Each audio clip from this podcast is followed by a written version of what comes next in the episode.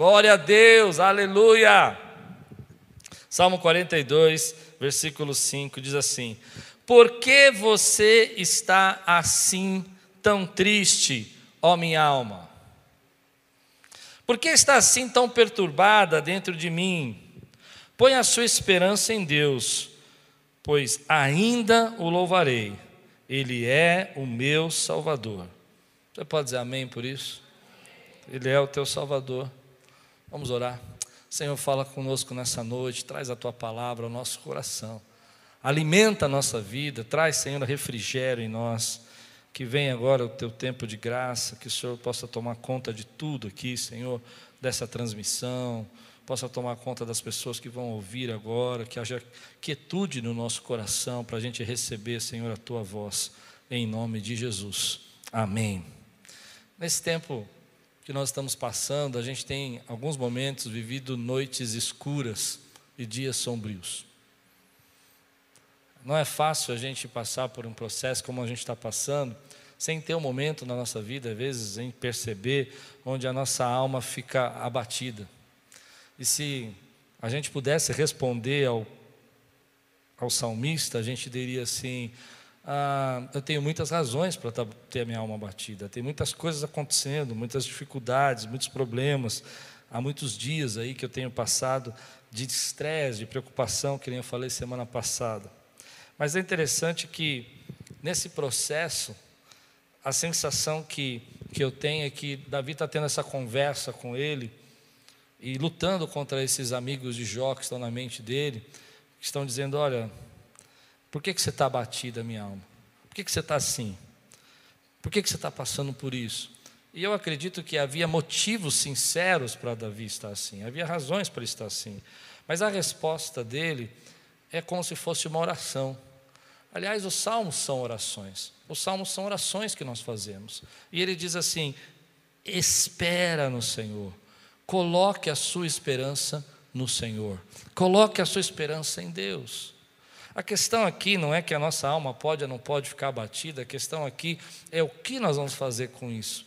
É se nós vamos colocar a nossa força, nosso pensamento nessas, nessas vozes de angústia, ou se nós vamos olhar para a nossa vida e dizer assim, espera um pouquinho, eu prefiro, eu escolho colocar a minha esperança em Deus. Eu, eu, não sei como Deus vai fazer, eu não sei como Ele vai agir, mas eu gosto de pensar nisso, que dentro da minha alma, dentro do meu pensamento, é, eu preciso resolver isso e dizer: Senhor, é, a única coisa que eu posso fazer nesse tempo, a única coisa que eu posso fazer nesse momento é colocar a minha esperança no Senhor. É dizer, Senhor, é de ti que vem a minha, a minha salvação. É do Senhor que vem a graça na minha vida. É do Senhor que vem operar sobre mim. E é nesse momento que eu começo a olhar para isso e eu percebo que Davi está pregando para ele, ele está dizendo para ele mesmo assim: olha, por que, que você está tão abatido? Por que, que você está tão triste?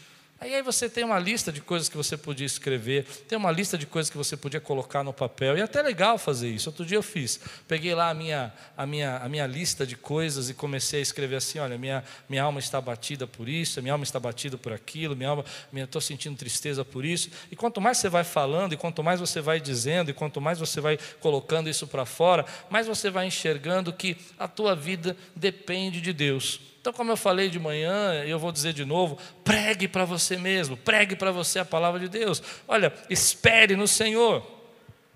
E se tem uma coisa que eu gosto nesse tempo de pregar para mim, eu quero compartilhar isso com você. Posso ensinar o que eu prego para mim? Posso? Aquilo que eu gosto de falar para mim mesmo? Eu gosto de falar para mim os nomes de Deus. Na década de 90, mais ou menos, a gente estudava muito, tinha muitas canções com o nome de Deus. Tinha até uma canção que a gente cantava, é, Jeová Rafa, meu Senhor, que cura toda dor. Senequenu Yavé, minha justiça é. Elohim, Elohim, o controle está, meu Deus que tudo governa. Quando, quando eu comecei a viver isso, comecei a entender esses nomes nessa época, eu era jovem ainda, essa palavra veio no meu coração. Por quê? Porque os nomes de Deus representam características de Deus, representa aquilo que Deus tem como, como atributo, como, como essência. Quem é esse Deus em essência? Então vamos estudar junto alguns nomes de Deus, rapidamente, vamos? Preparados? Gênesis capítulo 22, versículo 14. Essa é uma das coisas que eu quero que você pregue para você durante essa semana. A Bíblia está contando uma história aqui, que é a história quando Abraão vai oferecer o seu filho Isaac em sacrifício, e Deus então proveu o sacrifício, provê a, a, a, o sacrifício no lugar de Isaac. E no capítulo 22 de Gênesis, versículo 14, Abraão deu nome àquele lugar de O Senhor proverá, pois isso até hoje se diz no monte do Senhor se proverá. Abraão olhou e disse assim: Sabe uma coisa que eu precisava entender eu não tinha entendido? Uma das características do meu Deus é que Ele é Jeová Jireh, Ele é o Deus de toda a minha provisão. Isso é uma coisa importante para nós, porque a gente, a gente não entende que são características, nomes são características que nós temos na nossa atitude, na nossa personalidade. Na Bíblia, os nomes são dados dessa maneira. Quando Deus troca o nome de Abraão, é porque Deus está mudando ali a sentença, a característica de Abraão. Quando Deus dá, troca o nome de Jacó, é porque Deus está colocando uma nova proposta, uma nova função para Jacó, um novo, novo tempo para Jacó. Quando Deus coloca o nome ali de Sarai, de Sara para Sarai, Ele está fazendo isso para que ela possa entender quem ela vai ser. E assim eu quero dizer para você que você precisa entender quem é o teu Deus. Deus é Jeová Jireh. Abraão entendeu isso. Ele olhou e falou assim: Ei, eu tenho um Deus que supre as minhas necessidades necessidades, Ele é um Deus de toda a provisão na minha vida. Então eu queria dizer que você pudesse dizer isso comigo aí, escrever Jeová Jireh. Você pode dizer, meu Deus é Jeová Jireh. Meu Deus é Jeová, meu Deus é Deus de provisão, Ele supre ali, Ele supre. Tem uma música que eu gosto muito, que ela fala assim: é, Deus provê o fogo e eu o sacrifício. Eu acho bonita essa música, porque às vezes a gente não entende que o sacrifício de Abraão era ele mesmo, era ele que tinha que se entregar, mas Deus estava provendo ali toda a necessidade para que ele fosse o pai de uma grande nação. Segundo nome que eu gosto muito, que está lá em Êxodo capítulo 15, se você quiser acompanhar comigo, versículo 26, que é um dos nomes que a gente é, precisa hoje declarar na nossa vida. Ah, Êxodo 15, 26. Se você está pronto, diga estou pronto. Dizendo-lhes: Se vocês derem atenção ao Senhor, o seu Deus, e fizerem o que ele aprova, se derem ouvidos aos seus mandamentos e obedecerem a todos os seus decretos, não trarei sobre vocês Olha, olha que interessante. Não trarei sobre vocês nenhuma das doenças que eu trouxe sobre os egípcios, pois eu sou o Senhor que os cura. E aqui em Êxodo 15 ele é o Jeová Rafá, o Deus que cura. Ele é o Deus que cura. Ele diz: Olha, se você me obedece, se você me segue, se você está comigo, eu não trarei as enfermidades, as pragas que eu lancei sobre o Egito, sobre sua vida, porque você vai me conhecer como Jeová Rafá, o Deus que cura, o Deus que restaura a sua sorte, a sua saúde, Deus que restaura a sua vida. E às vezes eu estou ali preocupado, ansioso, eu falo: Ah, espera um pouquinho, está me faltando algo está me faltando provisão, está me faltando condição, mas eu preciso lembrar que eu tenho um Deus que é Jeová Jireh. Em alguns momentos eu falo, meu Deus, que tanta enfermidade que está acontecendo, mas eu preciso lembrar que eu tenho um Deus Jeová Rafá, um Deus que cura. Quem pode declarar que, ei, meu Deus, é um Deus que cura, é o Senhor da cura. Ah, Deus tem prazer em curar, Deus tem prazer em restaurar. Aleluia. Oh, Deus maravilhoso. Em Êxodo capítulo 17, versículo 15. Israel descobre uma outra característica do nosso Deus maravilhoso, uma outra, uma outra parte do seu caráter, da sua índole. Quem é esse Deus? Como ele age? E ele diz aqui: Moisés construiu um altar, versículo, capítulo 17, versículo 15. Moisés construiu um altar e chamou de O Senhor é a minha bandeira. Deixa eu explicar para você o que está acontecendo aqui nesse texto rapidamente, porque é muitos textos. O que está acontecendo aqui é que Israel é um povo que não tem bandeira, é um povo que não tem ainda uma nação. A gente tem uma ideia que eles já saíram, já compreendendo tudo, já sabendo quem eles eram, que tipo de nação eles eram. Mas se você já leu o livro de Êxodo, você percebeu que eles estão aprendendo as leis do Senhor, eles estão se entendendo como nação. Se você já estudou Gênesis e Êxodo, você vai perceber que o que aconteceu no Egito é que alguns povos que não eram da, ainda da, da tribo de de, de, de Jacó, de Abraão, eles se juntaram ali, moraram ali, se formaram uma grande nação ali, um grande povo. Esse povo que estava ali não tinha uma bandeira, ele não tinha um nome, ele não tinha um estandarte. Sabe, os exércitos antigamente, eles estavam diante de, uma, de um grande exército inimigo e eles colocavam seus estandartes, aquelas bandeiras, para que os exércitos inimigo olhasse, tivesse medo, sabe? Era como se fosse o marketing da época. Eles olhavam, uau, aquele estandarte, quando ele chega, não tem quem ganhe a batalha, não tem quem vence, não tem, não tem um escudo maior que esse, não tem um brasão maior que esse, não tem um nome maior que esse. Então eles descobrem em Êxodo capítulo 17, versículo 15, que Jeová é a bandeira deles, é o estandarte deles, é o que dá medo ao inimigo, é o que faz o inimigo bater em retirada. Quando ele vê o estandarte do Senhor, quando ele vê a bandeira do Senhor, ele corre, porque ele sabe, querido, que há um Deus que está cuidando daquela nação.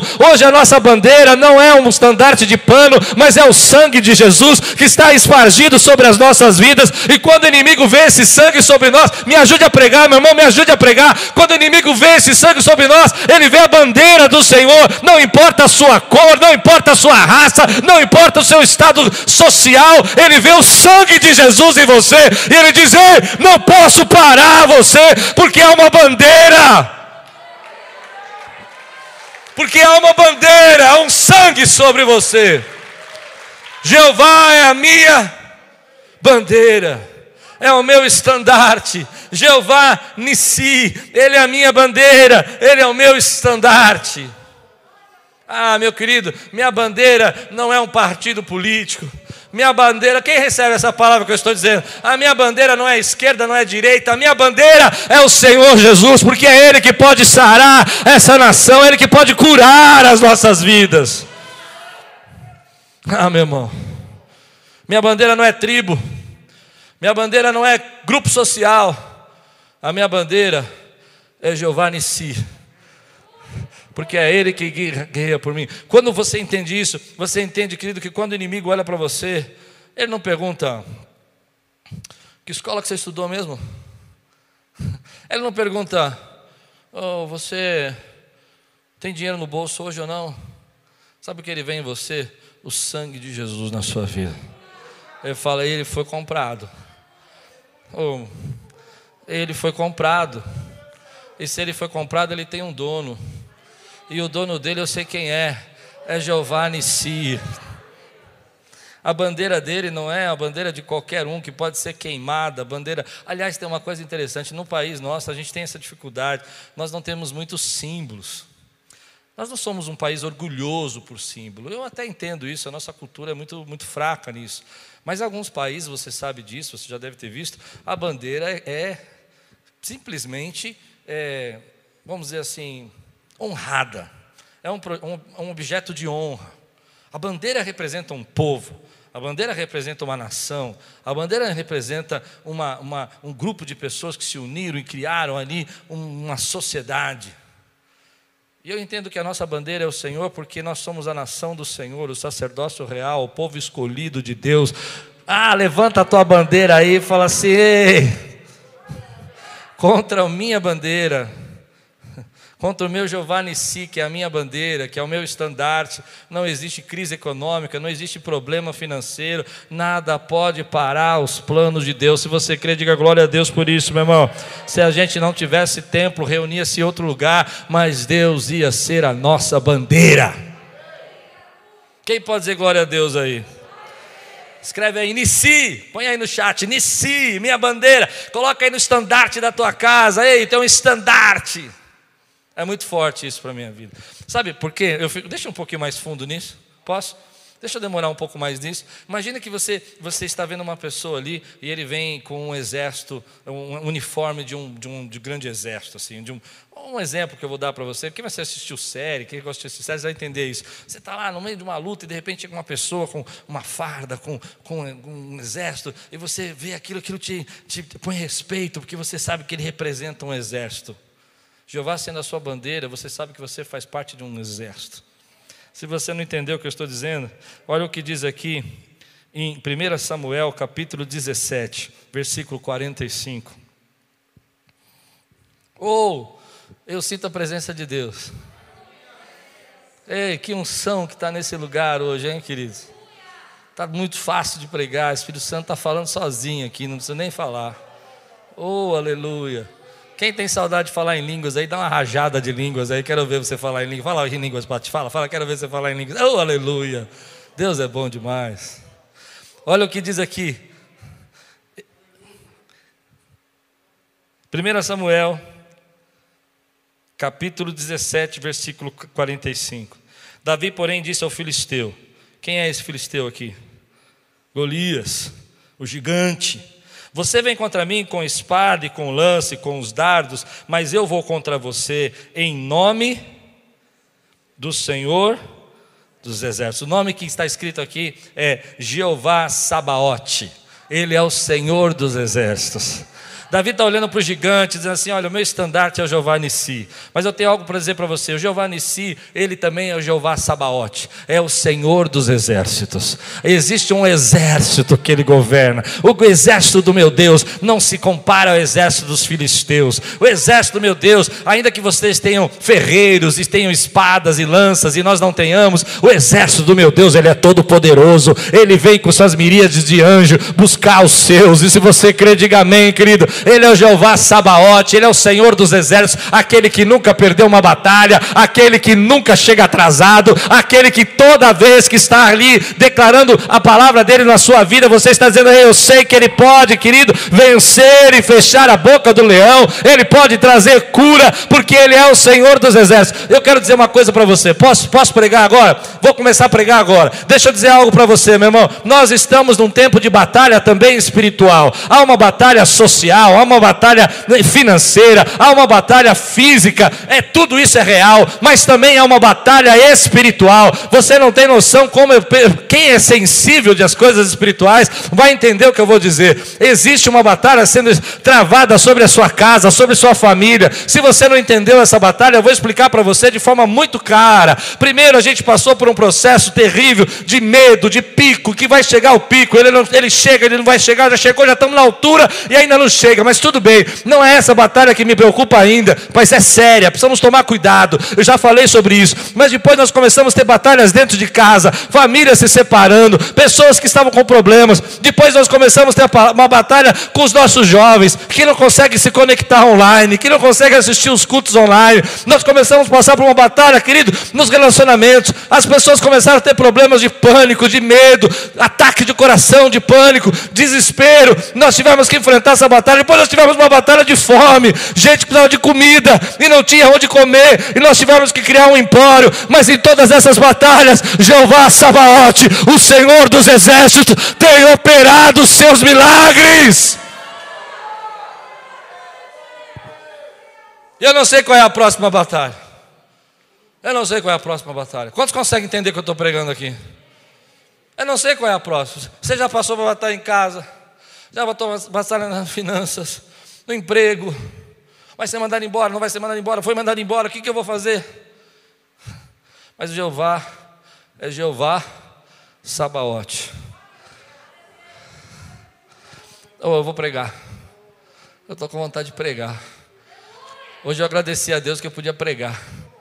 Eu agradeci a Deus. Eu fico imaginando Davi olhando para aquele gigante, gente. Eu acho esse texto fantástico. Porque a vida tem muitos gigantes.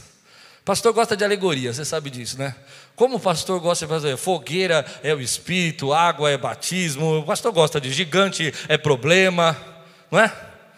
Então eu gosto de pensar no gigante com a montanha de problemas que eu já passei na minha vida. Já derrubou 50 gigantes, vai surgir mais um. Mas o que eu acho legal nesse texto é que quando aquele menino Davi olha para aquele gigante, ele fala assim: Olha, eu sei, eu sei, eu sei. Eu sei. No mano a mano eu perco. Você já brigou na rua? Eu já briguei. Quando eu era criança, eu era muito briguento, sabe? Engraçado que hoje eu sou paciente, mas quando eu era criança, eu era, brigava todo dia na rua, batia em todo mundo. E era problema, sabe? Um garoto problema. Contas para ninguém, viu, gente? Não tenho vergonha disso, não. Não tenho vergonha disso. Mas eu lembro que eu, fazia, eu fiz um pacto com Deus, um jejum, com Deus, que se eu ficasse até outubro sem brigar, isso devia ser agosto, se eu ficasse até outubro sem brigar, eu fazia um jejum, uma consagração. Eu fiquei até dia 13, 14 de outubro. No dia 14 eu falei assim, eu peço perdão. É. Mas eu fico imaginando aquele rapazinho, volta comigo aqui, ele está olhando aquele gigante enorme ali, ele está percebendo aquilo, ele fala: Eu sei, eu sei, no mano a mano eu perco, mas você não sabe. O meu Jeová, o meu Senhor, o meu Deus, é o Jeová Sabaote, Ele é o Senhor dos exércitos, Ele dará a ordem aos seus anjos para me guardar, Ele me cerca por trás e por diante, e sobre mim põe a sua mão. Aleluia. Mas aí você derruba o gigante, e vem outra luta, e vem outra luta, e você acha que não vai acabar nunca, porque você não sabe um outro atributo de Deus. Muito cristão não conhece esse nome de Deus, que está em Juízes, capítulo 6, versículo 24. Juízes, capítulo 6, versículo 24. É o nome de Deus que a gente invoca nesse momento sobre a nossa nação, sobre esse país, sobre as nossas vidas. Que diz Juízes, capítulo 6, versículo 24.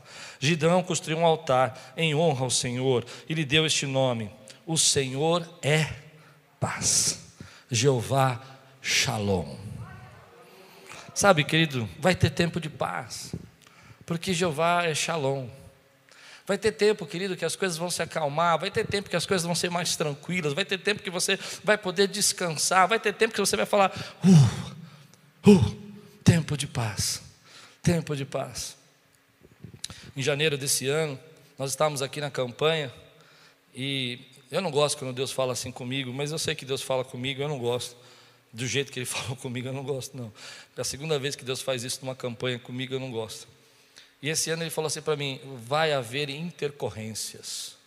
E eu fiquei preocupado, porque eu falei: vou para para a Índia, né? E será que a intercorrência na Índia? Será que eu vou ser preso lá? O que, que vai acontecer? Fiz até um testamento lá em casa, escrevi todas as senhas e tal.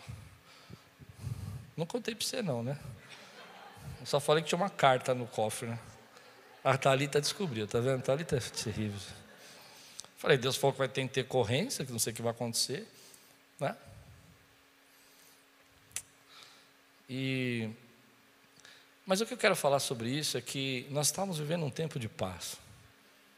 Muitos de nós aqui, com todas as lutas que nós estávamos passando, Deus estava né, nos dando tempo de você poder viajar, você passear, poder comer, poder sair para um restaurante, um cachorro quente, sei lá, você podia.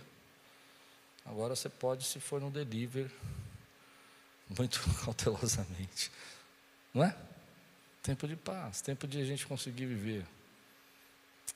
E eu creio que Deus, como Jeová Shalom, Ele vai trazer paz para a sua vida. Traz paz para os seus problemas. Como eu falei de manhã, Davi olhou e disse assim: persigo ou não persigo? Corro, vou atrás ou não vou? Vá, porque certamente você vai restituir. Deus é Deus de restituição, Deus é Deus de retribuição, Deus é Deus de retorno, porque Ele é Jeová Shalom. Não pense que a sua vida vai ser sempre problema. Claro, terão problemas. Eu consigo contar a minha vida por problemas. Eu consigo, assim, esse problema, esse problema, ah, os divórcios dos meus pais, a internação da minha mãe. Eu consigo. Saída do meu irmão para Curitiba. Eu consigo contar minha vida por problemas. Mas eu prefiro contar minha, contar minha vida por acontecimentos o nascimento da minha filha, o casamento que eu tive, a igreja que nós começamos juntos aqui com os irmãos, Aquiles com esse ministério maravilhoso, porque Jeová é Shalom. Jeová Shalom não significa que não há luta. A palavra Shalom não é paz no sentido de ausência de guerra, ausência de luta. É paz que você está em comunhão com Deus. Você está em aliança com Deus. Consegue entender isso? Há lutas, mas você tem um aliado que é o Senhor em Ezequiel capítulo 48. Estou terminando. Mais dois nomes, aguenta ou não? Aguenta? Aguenta?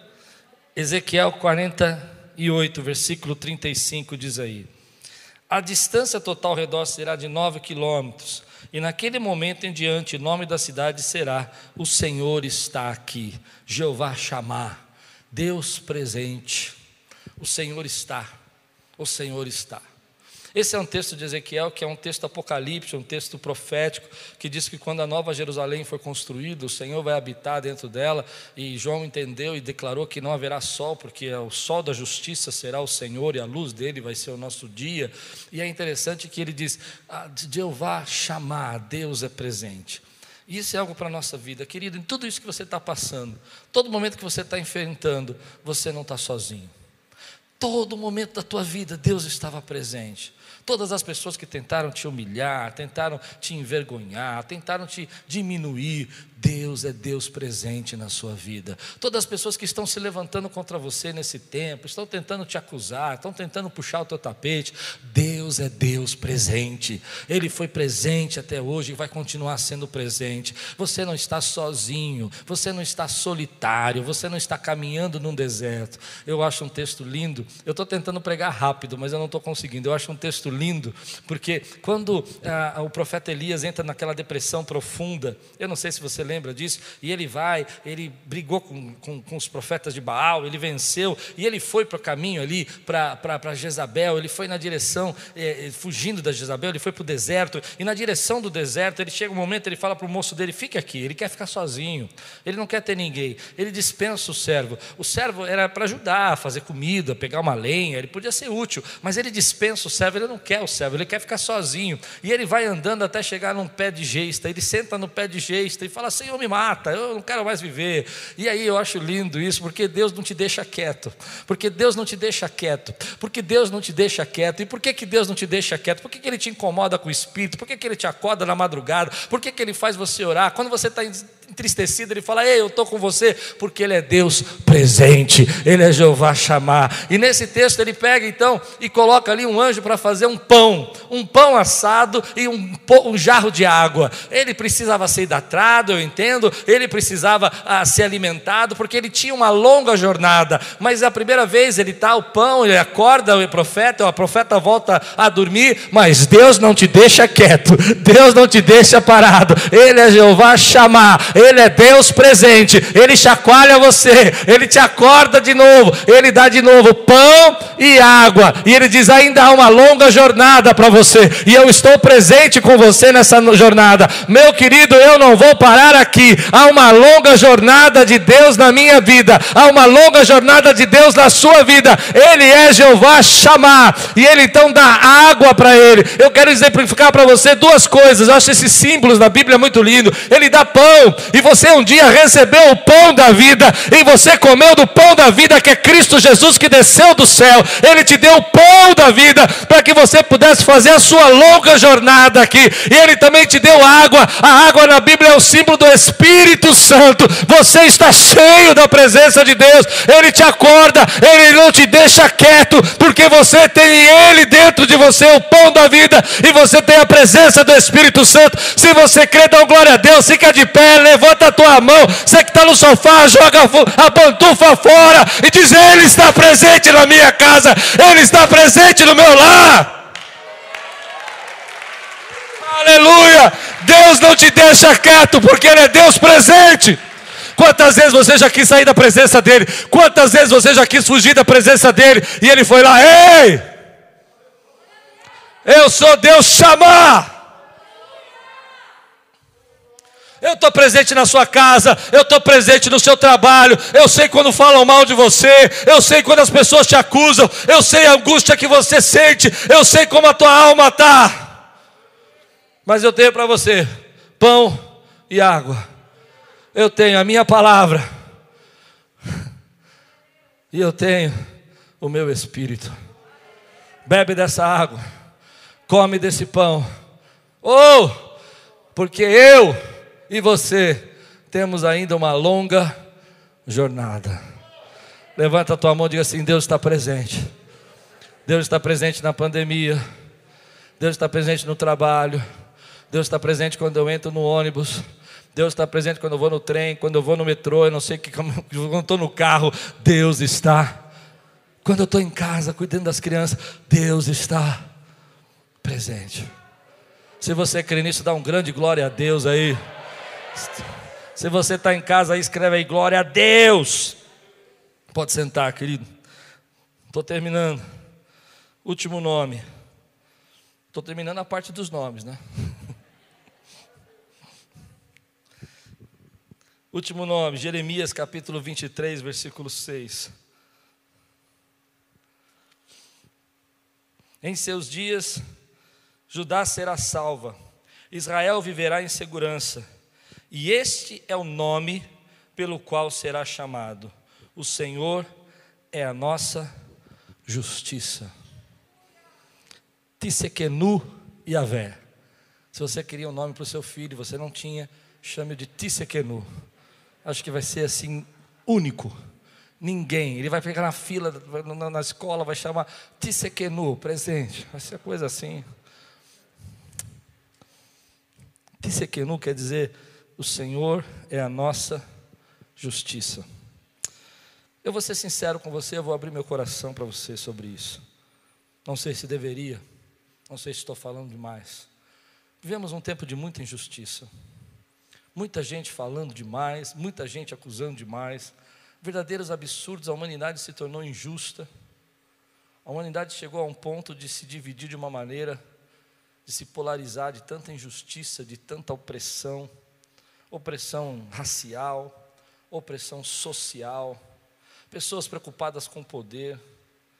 Eu, às vezes eu leio a Bíblia, eu falo como a Bíblia pode ser real, né? da maneira como ela é real, dizendo sobre genocídios, dizendo sobre violências, pessoas interessadas por poder, pessoas interessadas eh, eh, em, em, não dar a, a, às pessoas o que elas poderiam receber. Eu não sei se você está entendendo. A menores das condições que a gente precisa viver é muita injustiça. A injustiça no seu trabalho, quando você está trabalhando, fazendo o seu melhor. A gente falando mal da gente quando a gente faz o nosso melhor. A gente tentando fazer o melhor e a pessoa criticando a gente.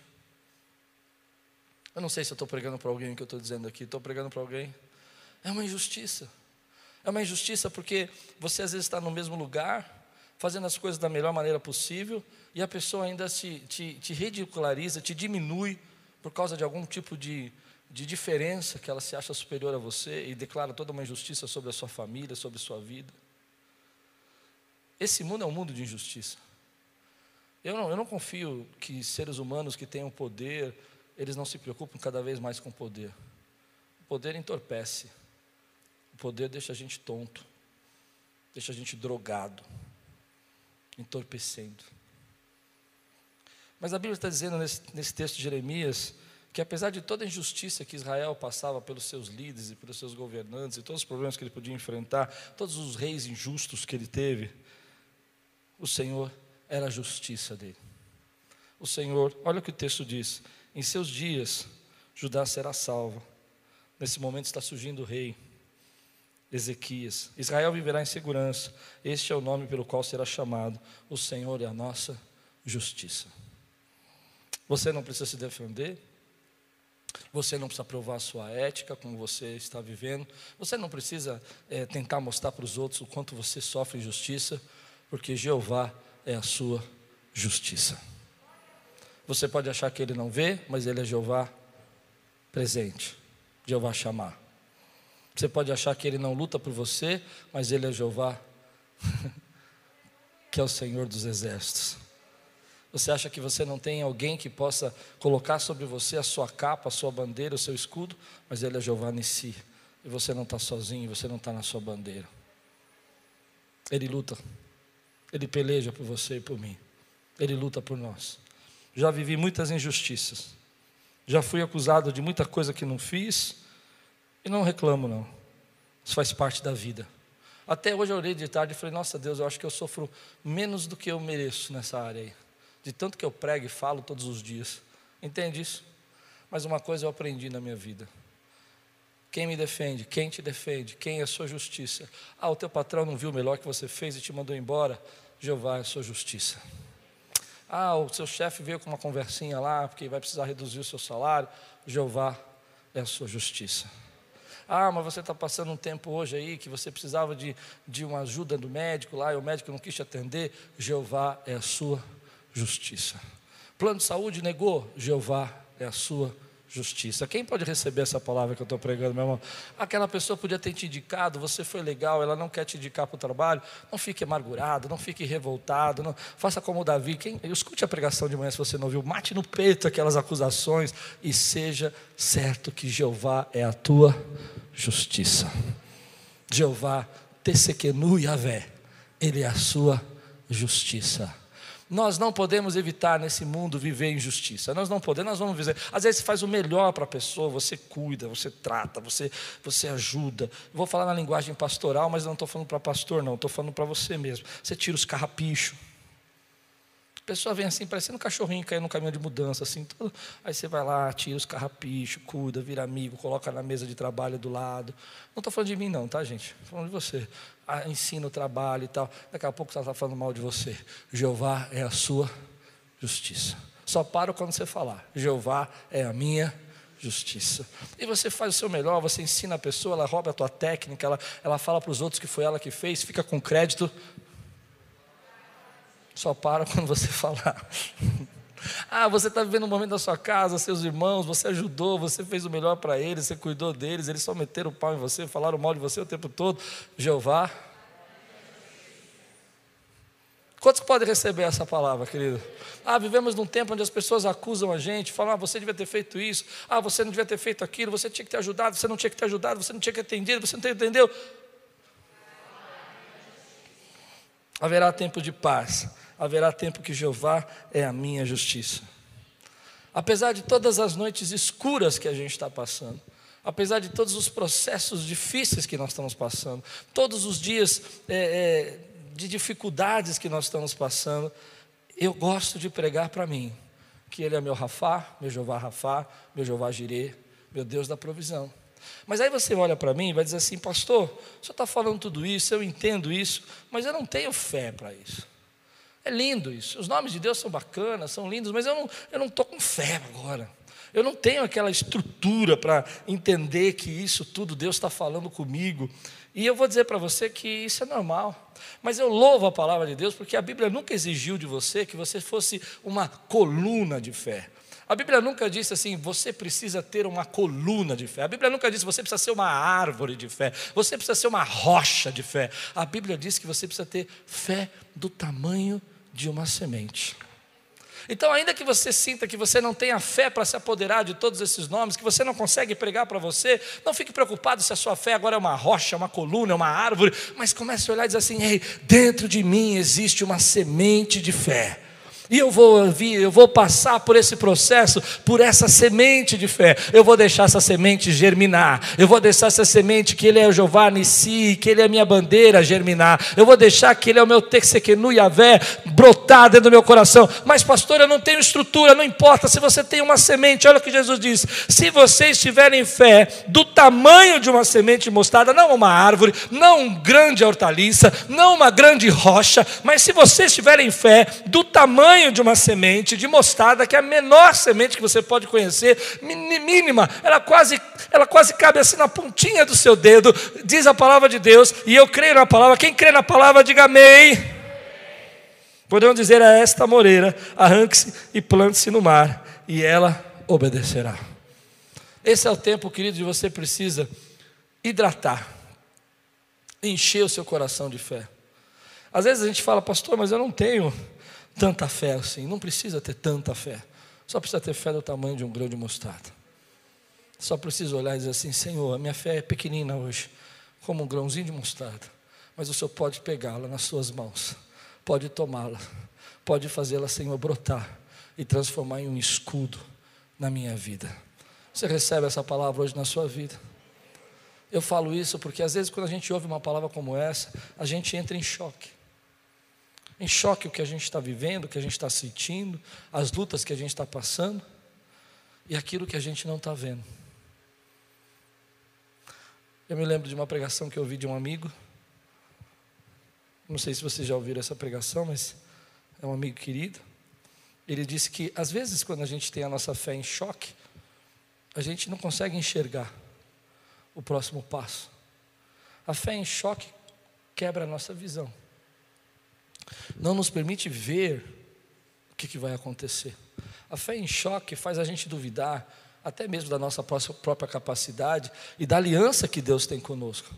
Mas ele disse uma coisa que eu gostei muito. Ele falou assim: Mas quando você não enxerga, os outros sentidos que você tem são aguçados. Quando você não enxerga, a audição é aguçada. E no momento quando você não está enxergando nada e nem sabe para onde ir, e a sua fé é pequenina, Deus não vai usar a sua visão, Ele vai usar a sua audição. Ele vai fazer como fez com Davi. Subirei ou não subirei? Davi não viu o exército inimigo, quem viu de manhã vai entender. Davi não enxergou onde eles estavam. Davi nem sabia se ia dar tempo de perseguir. porque ele não podia ver, mas ele podia ouvir. Nesse tempo, Deus quer falar com você. Nesse tempo, Deus quer abrir os seus ouvidos e fazer com que a sua fé, que seja pequena no tamanho de um grão de mostarda, seja ativada. E que você possa todo dia pregar para você mesmo: Ele é meu Jeová Jireh. Eu não sei qual desses nomes de Deus você precisa hoje. Eu preciso de todos. Jeová Jireh, Jeová Chamar. Eu estou naquele dia que eu estou precisando de todos esses nomes. Mas talvez hoje você precisa só do Jeová Jireh. Ele ainda é o seu Jeová Jireh. Você precisa de provisão. Talvez hoje você esteja ouvindo a gente aí, assistindo dentro de um hospital, e você precisa de um Jeová Rafá. Contrariando tudo que as pessoas dizem, eu creio num Deus que cura. Eu creio num Deus que cura. Quantos creem num Deus que cura? Então clama pelo Jeová Rafá na tua vida. Jeová Rafá. Aí você diz: minha fé é pequena, pastor. Se for do tamanho do pão de mostarda, já está valendo, não precisa ser muito grande. Você crê nisso? Quantos recebem essa palavra hoje? Eu quero terminar assim. Nesses momentos que a gente vive isso, que a gente às vezes não enxerga, que a gente só escuta, há um versículo que eu também gosto de pregar para mim nenhuma arma forjada contra você prevalecerá. Quem recebe essa palavra hoje na sua vida? Quero terminar dizendo para você, querido, que armas podem ser forjadas, vírus podem aparecer, lutas podem acontecer, mas nenhuma arma forjada contra você e contra mim prevalecerá. Se você recebe essa palavra, fica de pé no teu lugar, eu quero orar com você. Qual é o nome que você precisa clamar hoje? Qual é o nome que você precisa buscar hoje? Quantos sabem o que Deus está falando com você? Quantos sabem que Deus está tocando seu coração? Levante sua mão bem alta assim. E diga: Senhor, a minha vida te pertence. O Senhor está presente. Jeová chamar. O Senhor está presente na minha luta. O Senhor está presente na minha casa.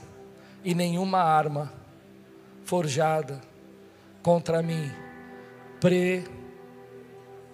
Diga, pre. Nenhuma arma forjada contra mim prevalecerá.